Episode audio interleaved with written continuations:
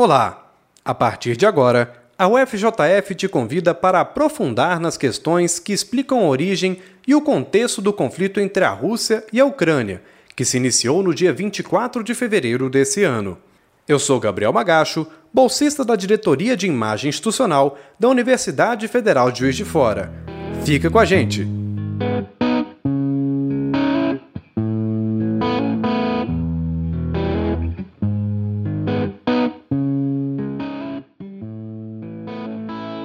Para falar um pouco sobre o contexto político e histórico envolvendo a atual guerra, convidamos o professor Francisco Carlos Teixeira. A entrevista foi gravada no dia 8 de março de 2022. Chico é professor de História Moderna e Contemporânea na UFRJ e professor de Teoria Social na UFJF. Ele também é mestre em História do Brasil e doutor em História Social. Além disso, Possui pós-doutorado em História Política e Social na USP e na Universidade Técnica de Berlim.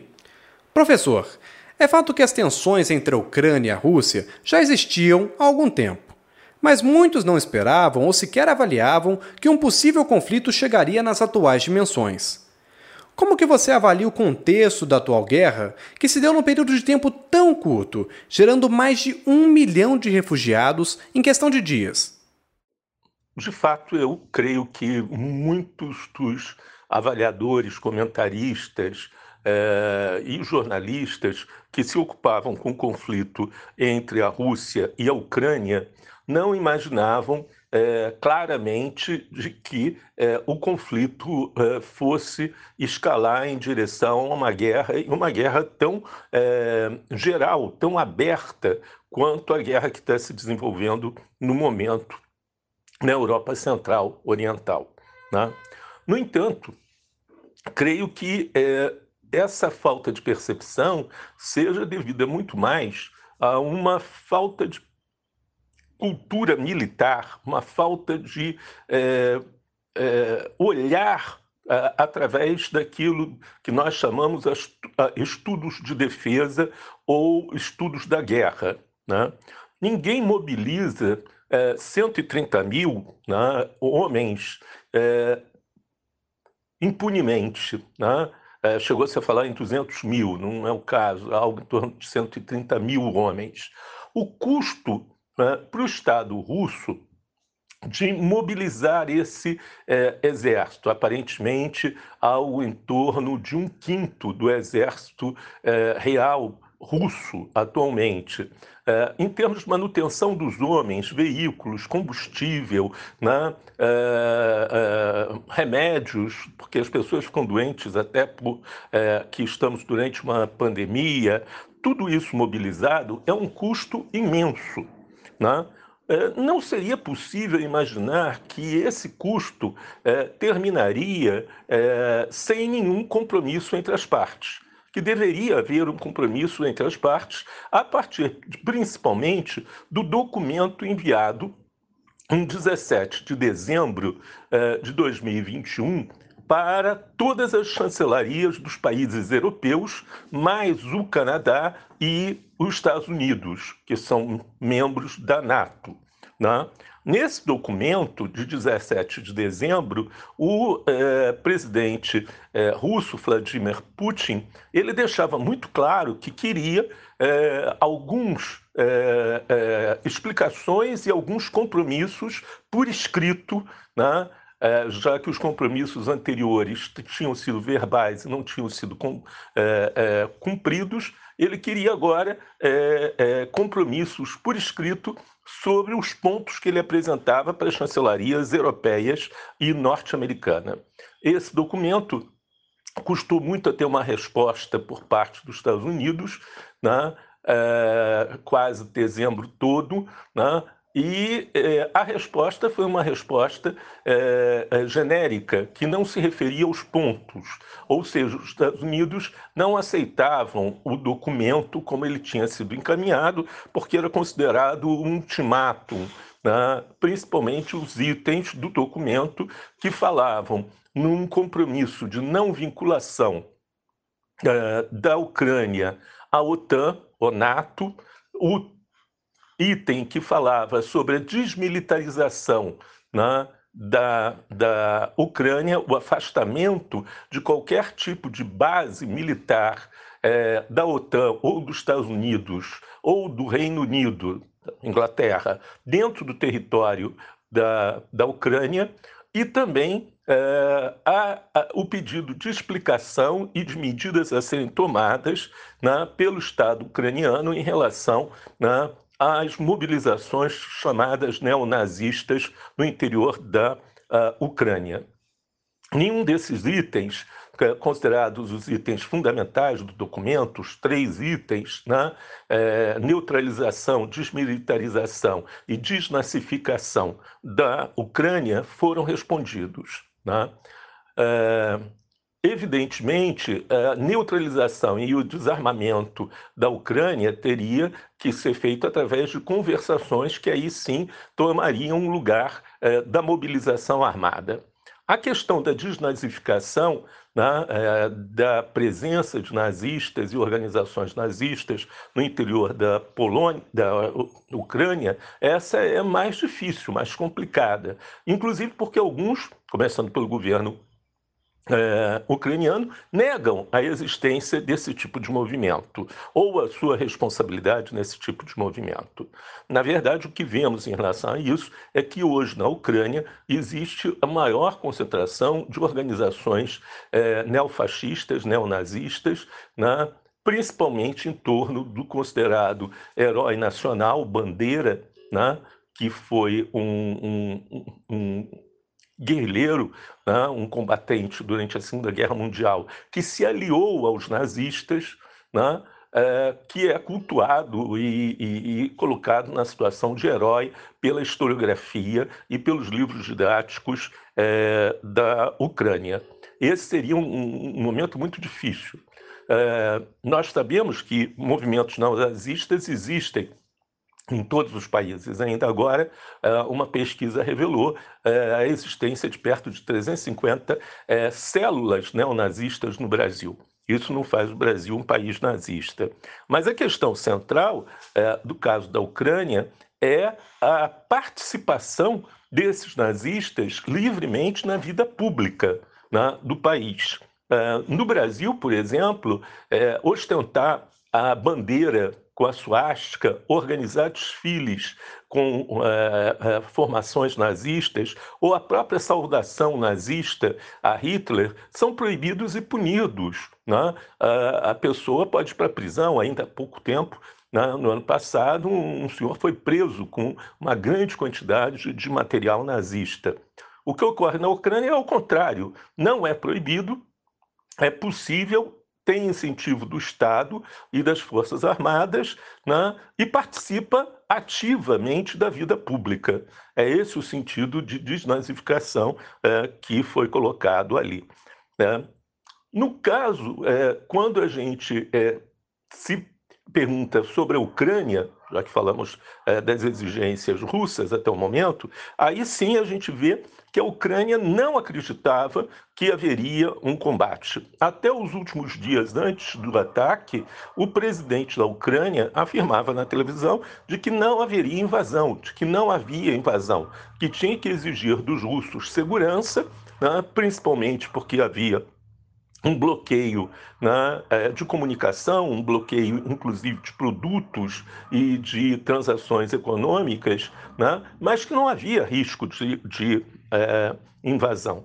O que parece é, nesse sentido é que a, a, a, o governo da Ucrânia não imaginou é, que, contando com é, apoio dos Estados Unidos e da NATO, mesmo não sendo membro da Aliança Atlântica, a Rússia não invadiria. E aí é, acontece o que acontece normalmente é, várias vezes na história: um erro de cálculo. Né? um terrível erro de cálculo, se é, baseando numa força né, inexistente e numa disposição inexistente dos Estados Unidos ou é, da Europa em lutar contra os russos para garantir é, a autonomia e a independência da Ucrânia.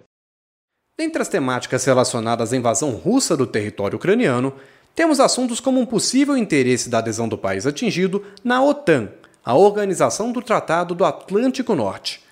Passados mais de 30 anos da dissolução da União Soviética, conflitos como o atual tendem a se tornar mais frequentes? Como é, falamos anteriormente, quer dizer, o ponto central era a questão de uma possível entrada da Ucrânia é, na é, União Europeia e na Organização do Atlântico Norte, na organização militar encabeçada pelos Estados Unidos do Atlântico Norte. Essas duas decisões eram consideradas e foram claramente expostas, inclusive por escrito no documento de 17 de dezembro, né, como é, considerações é, muito claras como ameaças diretas né, à, à Rússia. Nesse momento, cerca de 14 países já tinham aderido à OTAN, países que não só eram vizinhos socialistas da uh, antiga União Soviética, mas como eram parte da União Soviética, como os países bálticos, a Letônia, a Estônia e a Lituânia.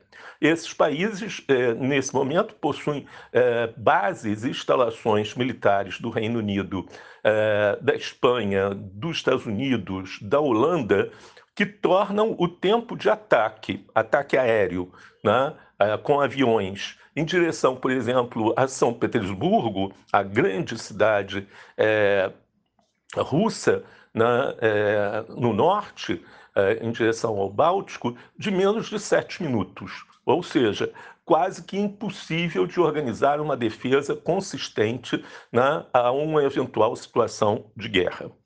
Na uh, doutrina militar clássica, né, inclusive naquela que é, vige no Exército Brasileiro, se costuma distinguir né, uh, situações de uh, previsão preventivas de situações preemptivas. Né?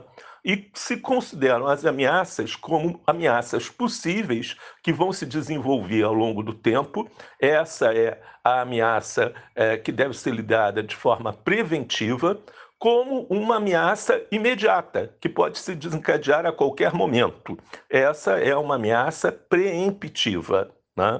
Ora, é, depois uh, de 2014, né, quando a OTAN uh, claramente descumpre o acordo verbal entre Rússia a antiga União Soviética e os Estados Unidos sobre a entrada de países a leste da Alemanha né, na aliança e sobre a disposição de armas na fronteira imediata da Rússia, né, surge é, claramente essa evolução de uma situação que os russos consideram de preventiva para preemptiva. Né? Ou seja, a, a, a, possibilidade da Ucrânia né, servir de base e mesmo participar de um ataque contra a Rússia no futuro a partir do território imediato né, da, da própria é,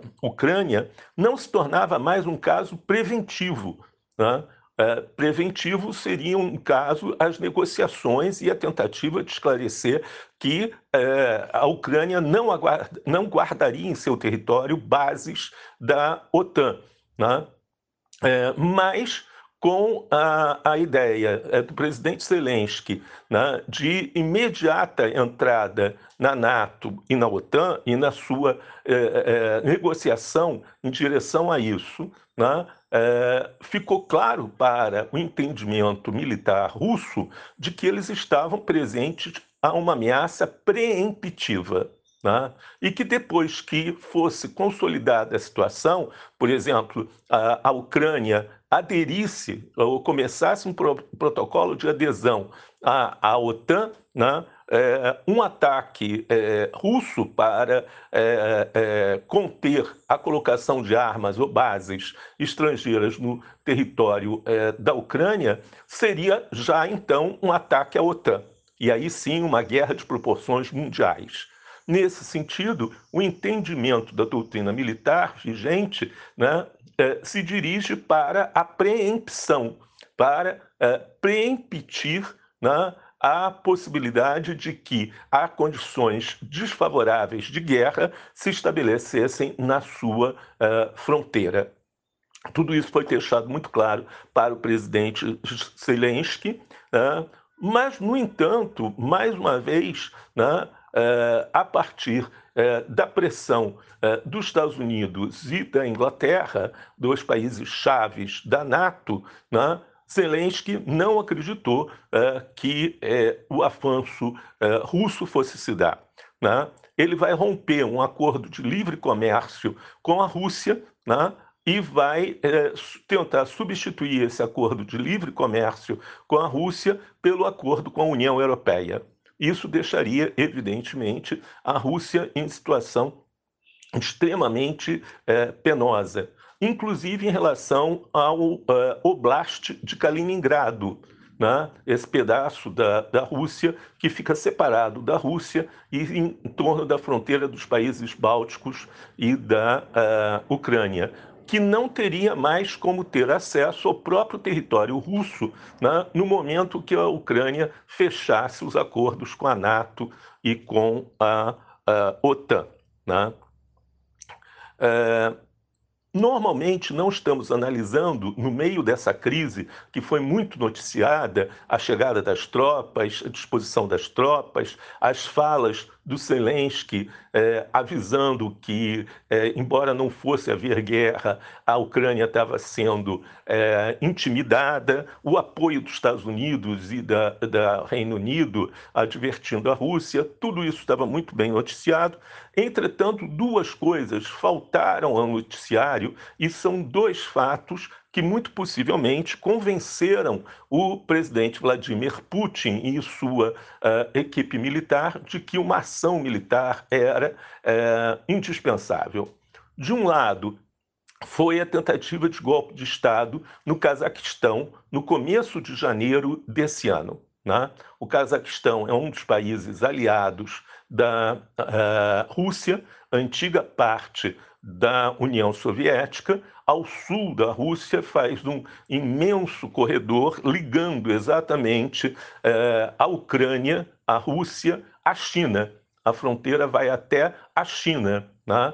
Nesse sentido, né, o golpe de Estado que tenta derrubar o presidente do Cazaquistão e estabelecer um governo pró-ocidental né, no Cazaquistão eh, tornou claro para Putin que não só né, o processo se tornava cada vez mais ameaçador, cada vez mais imediato de cerco da, da, da velha Rússia, né, era uma questão preemptiva já muito imediata, como também não pararia de maneira alguma na Ucrânia, já que se eh, fazia algo parecido ao que tinha acontecido em 2014, a derrubada do presidente eh, eleito do país, né? agora em, no Cazaquistão, ampliando esse cerco né? aí em torno do da, da, da Rússia e impedindo o acesso via Ucrânia e o Cazaquistão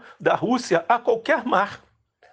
A Rússia ficava é, excluída de um acesso a um mar de águas quentes, como o Mar Negro, por exemplo. Ela teria imensas dificuldades para colocar a sua frota e mesmo o seu comércio funcionando numa área que não congelasse durante é, grande parte do ano, como o Oceano Ártico no norte da Rússia.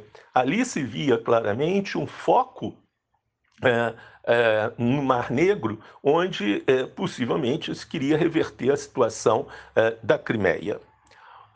O segundo ponto que torna claramente difícil e que, para observadores mais cautelosos, avançava na questão da invasão era a situação da população russo-falante no território da Ucrânia, do qual não tinha mais é, nenhuma discussão possível com o governo é, de Zelensky. E o governo é, recusava a possibilidade de ter escolas, universidades né, que pudessem falar russo na regiões onde a população era dominantemente russa, não só nas províncias de Lugansk e Donetsk, mas também, por exemplo, a agora já super conhecida cidade de Kharkov, né? ou outros pontos onde a população era dominantemente é dominantemente russa. Né?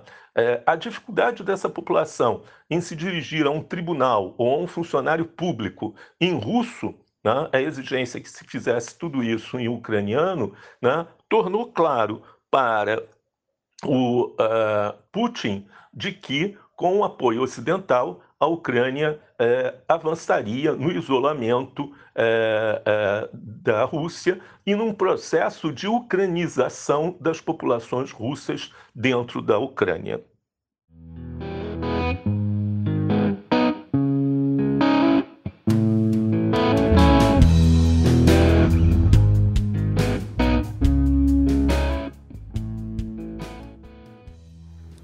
Vão os efeitos das sanções econômicas e políticas dos países europeus integrantes da OTAN?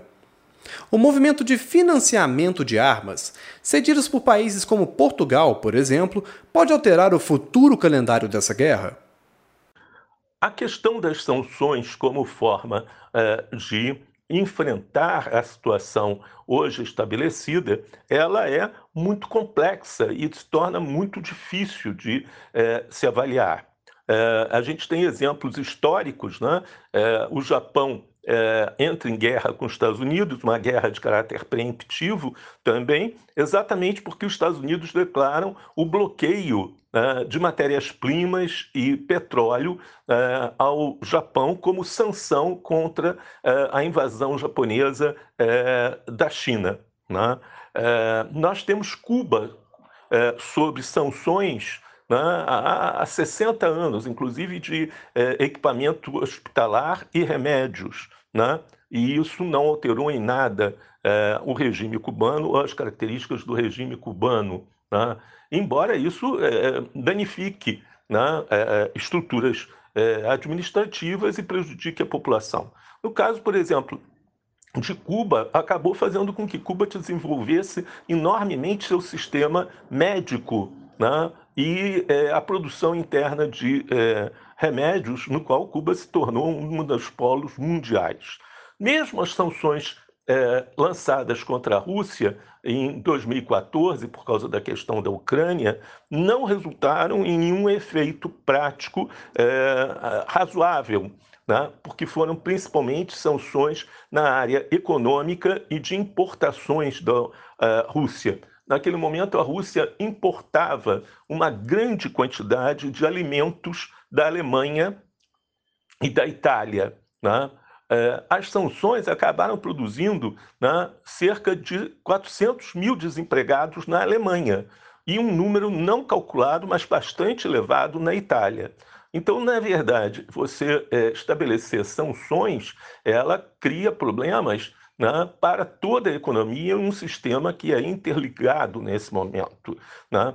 Por exemplo, o supermercado Dia, com mais de mil lojas no Brasil, principalmente nos estados do Sul, ele vai ser atingido, porque ele pertence a um dos grandes capitalistas russos, né, que teve todos os bens é, congelados e que detém 70% das ações é, dessa rede é, Dia Mini Preço, né, que tem essas mil lojas no Brasil. Como isso vai funcionar, eu não sei. Como vai funcionar o comércio é, de alimentos e de fertilizantes entre o Brasil e a Rússia, também não sabemos. Isso vai ter impacto em todo o processo econômico brasileiro e, consequentemente, na geração de renda e emprego. Né? É, temos que ver que, por exemplo, a imposição de sanções como é, o não funcionamento do gasoduto, dos dutos chamado Nord Stream 2, é, que entrariam em serviço é, bombeando gás petróleo da Rússia para a Alemanha e daí da Alemanha para outros países da Europa, né, foi uma vitória imensa da empresa General Electric americana na luta dela contra a Mannesmann e contra a Siemens alemã. Né? Então, na verdade, a gente está vendo um jogo do grande capitalismo eh, americano através dessas sanções em tentar impedir eh, que o próprio capitalismo europeu né, possa fazer negócios autonomamente. Nesse sentido, o grande derrotado pelas sanções são a Europa e o grande vitorioso são as empresas americanas. Acredito que nunca estivemos em uma guerra em que a ameaça nuclear fosse tão implícita, ainda que negada pelo Kremlin.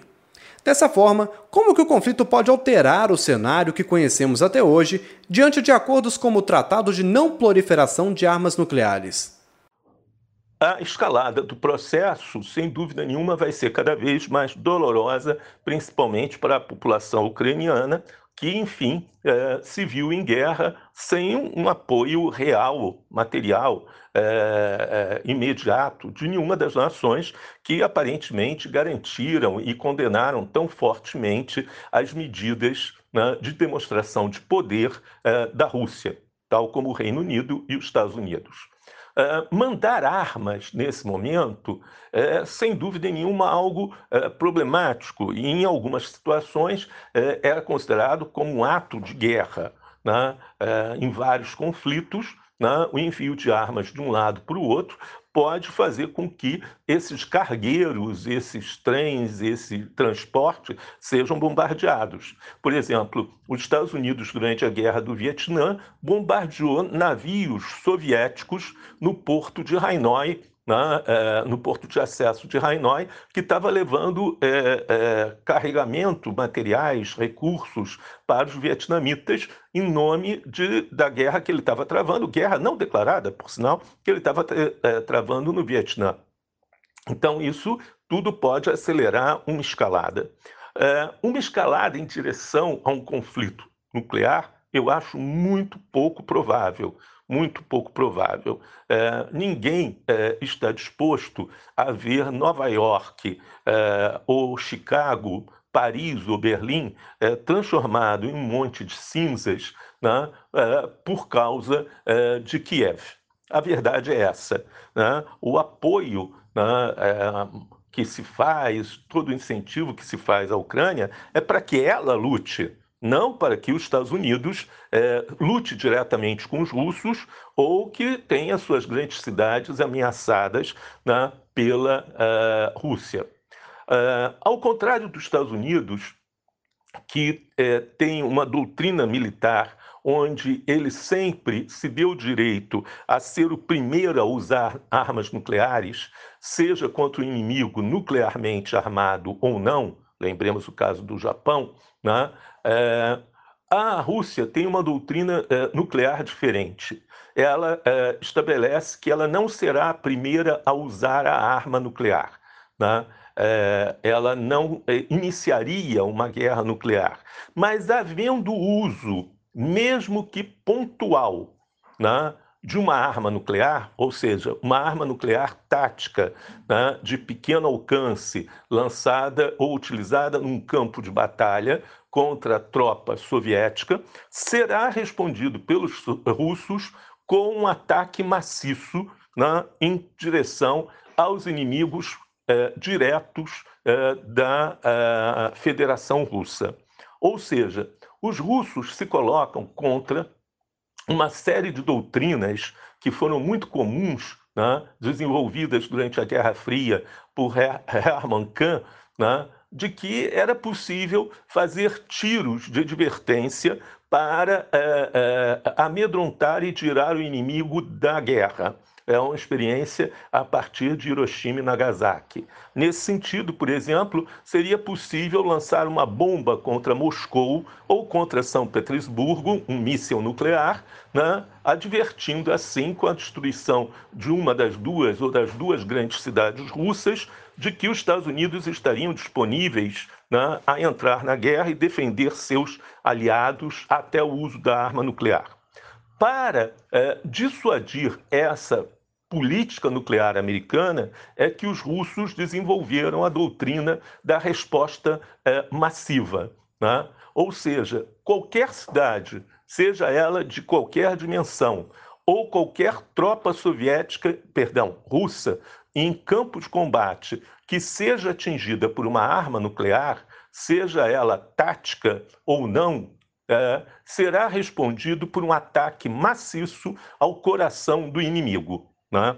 Essa política de resposta é, é, massiva contra a política de iniciativa flexível dos Estados Unidos né, estabelece uma certa paralisia no uso das armas nucleares, já que, ao contrário dos americanos, os russos não estariam disponíveis a um ping-pong nuclear de eh, alguma duração. Na verdade, após o uso da primeira arma nuclear, os russos fariam uma resposta massiva, né, usando a trindade nuclear russa, ou seja, né, eh, a aviação, a marinha eh, submersa, os submarinos, né, e os foguetes de terra em silos continentais escondidos eh, do território da própria Rússia. Então, ela acionaria a trindade nuclear de forma massiva. Esse tipo de doutrina faz com que eh, o adversário, mesmo tendo armas nucleares táticas, ou seja, de pequeno alcance, de pequeno estrago, né, mas capaz de destruir um exército em campo, né, é, seja paralisado porque é, a resposta não seria diretamente contra o seu próprio exército, mas seria sobre é, a, seu país, suas cidades e sua população. Então, há uma situação de paralisia e continuo insistindo. Né? Nesse ponto, o que nós chamamos a condição MAD, né? uma boa abreviatura em inglês, MAD, né? mútua destruição assegurada, né? mas que é uma profunda loucura, né, nesse sentido, continua vigente para os russos. Por outro lado, não está sendo colocado em discussão um dado novo fundamental. Né? Uh, dos, no começo dos anos 2000 para cá, os russos desenvolveram uma nova classe de armas né, uh, extremamente performáticas, que foram agora utilizadas na Síria na, na, intervenção russa contra o califado islâmico na Síria e que assombraram né, o mundo pelo seu desempenho. São os mísseis hipersônicos. Os mísseis hipersônicos são mísseis é, de velocidade mínima por parte dos russos, da tecnologia russa, na casa de 10 Mach, ou 10 Mach, M-A-C-H, a medida é, de ultrapassagem do som. Quer dizer, eles voam 10 vezes, no mínimo, a velocidade do som. Né?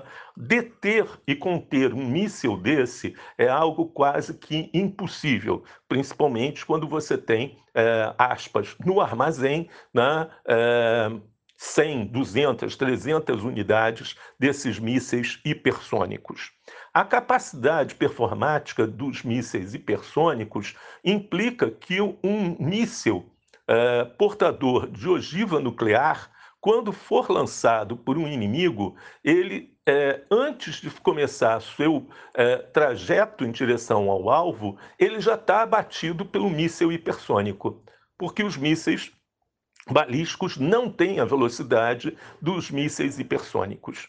Né? E, nesse sentido, bases militares, mas também, e isso é fundamental, os grandes instrumentos de poder dos Estados Unidos, que são os imensos porta-aviões encabeçando as forças-tarefas né, da Marinha Americana, são normalmente 11 a 12 desses imensos porta-aviões com seu cortejo de destroyers né, de é, fragatas de marinha, de é, fragatas e de é, corvetas com submarinos nucleares, normalmente três submarinos nucleares juntos, né, se torna um alvo muito capaz desses novos mísseis hipersônicos. Né? Essa tecnologia né, foi é, repassada para a China. A China vem desenvolvendo também uma tecnologia de uma missilística hipersônica e os próprios Estados Unidos estão também correndo atrás, embora numa situação de menos êxito do que é, o, a própria Rússia e a China.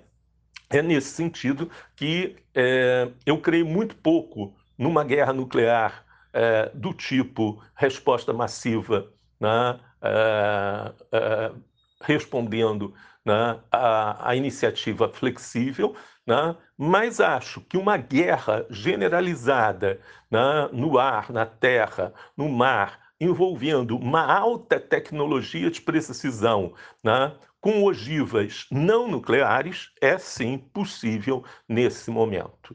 A melhor forma, sem dúvida nenhuma, de resolver a questão são as negociações né, e o entendimento entre diplomatas.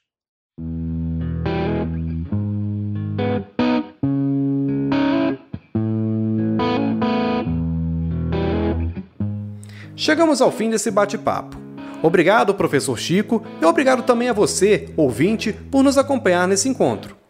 O Encontros A3 sempre vai contar com pesquisadores da UFJF para conversar sobre temas de interesse público. Lembrando que esse também é um papel da universidade democratizar o acesso à ciência e ao conhecimento que produzimos aqui. Você conhece alguém que se interessa por esse tema? Indique esse podcast também. Seus comentários, impressões e sugestões também são bem-vindos. Converse com a gente pelas redes sociais oficiais da UFJF. Esse podcast é vinculado à revista A3 da UFJF, de jornalismo científico e cultural. Por hoje, ficamos por aqui. Um grande abraço e até breve.